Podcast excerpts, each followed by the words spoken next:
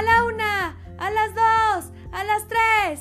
¡Vámonos de viaje! Soy Bonnie. Quiero que conozcas una forma diferente de viajar. Voy a guiarte por tu imaginación en un viaje sensorial. Dile a toda la familia que se une a escuchar. Promovamos la cultura de nuestro México. Esto es Viajando con Bonnie. Pónganse cómodos que ya vamos a comenzar.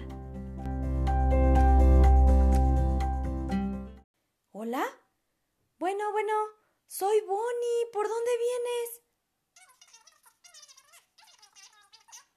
Sí, nosotros ya estamos en el lugar.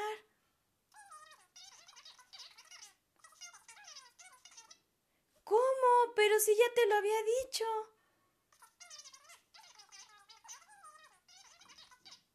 Te lo explico rápido. Ya no hay pierde. Debes llegar por esa vía. Te traerá derechito hacia la avenida 20 de noviembre. Estamos justo donde hay una plaza con una capillita. Hay unas fuentes y niños mojándose.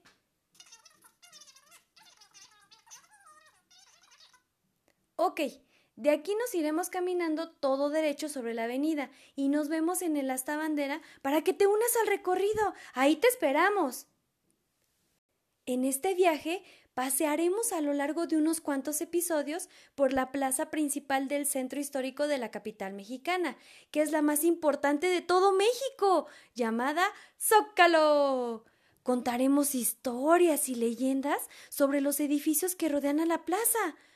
Para poder admirarla, primero recorreremos la avenida que fue diseñada para desembocar en el epicentro de México.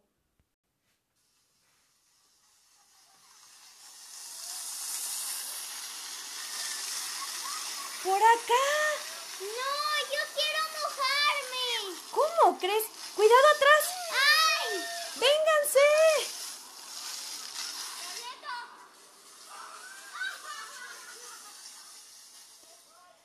¡Fiu! Aquí ya no nos alcanza el agua.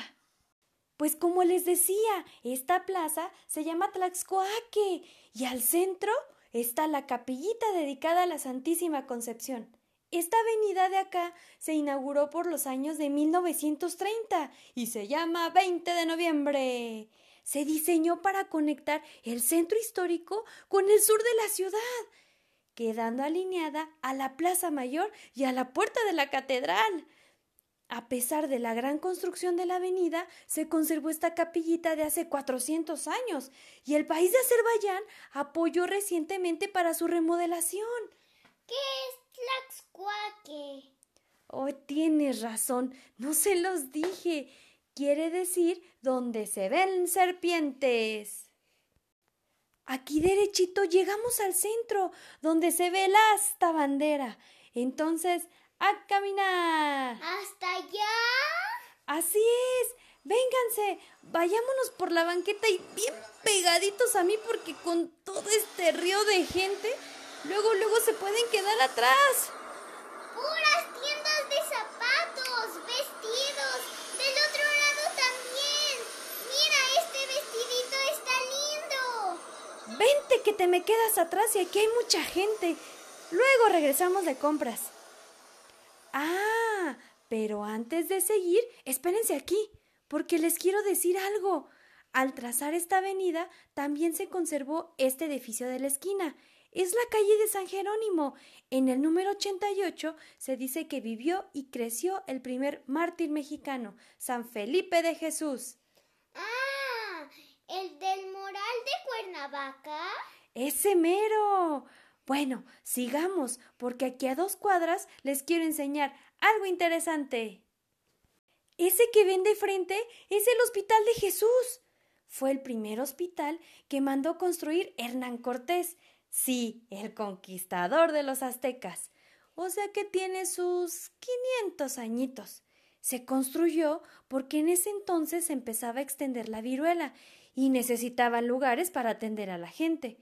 No es seguro si se atendían a indígenas también o solo a los españoles, pero se utilizaron técnicas indígenas de la época y entre esas estaba la herbolaria. Sigamos, sigamos. Ya estamos a una cuadra de la plaza. Vamos allí, ¿dónde está? Quiero tomarme la foto en las letrotas de allí. ¡Vamos, vamos! Y aquí justo se abre toda la vista para que podamos tener enfrente la plaza del Centro Histórico de México completita. Esto es el Zócalo. ¡Wow! ¡Qué grande! Pues a tomarnos las fotos en las letras. Por fin los encontré. ¡Ay! Hola, llegaste justo a tiempo. Te dije que no estabas nada lejos. Tómame la foto desde allí. Ok, ok, ahí va. Otra. Déjame acomodo. Sí, te espero. ¿Y por qué esas letras de CDMX? Son las siglas de Ciudad de México. Ya no nos referimos a la capital como DF, es CDMX desde febrero de 2016. La Ciudad de México está dividida en 16 zonas, que antes se llamaban delegaciones y ahora son alcaldías. Ahora sí participa en las reformas de la Constitución y los dineros los maneja independientemente de los del gobierno del país. ¿Y cuál es el gentilicio? Mexiqueños, aunque no mucha gente lo usa comúnmente todavía. Así es que acuérdate, es CDMX, ya no DF. Lista, tómame la foto. Va, mira, justo va a salir la catedral de fondo y la bandera también. Muy bien, listo, ya quedó. Ahora vénganse, que nos colocaremos bajo la enorme asta bandera. Apenas estamos calentando motores, ¿eh?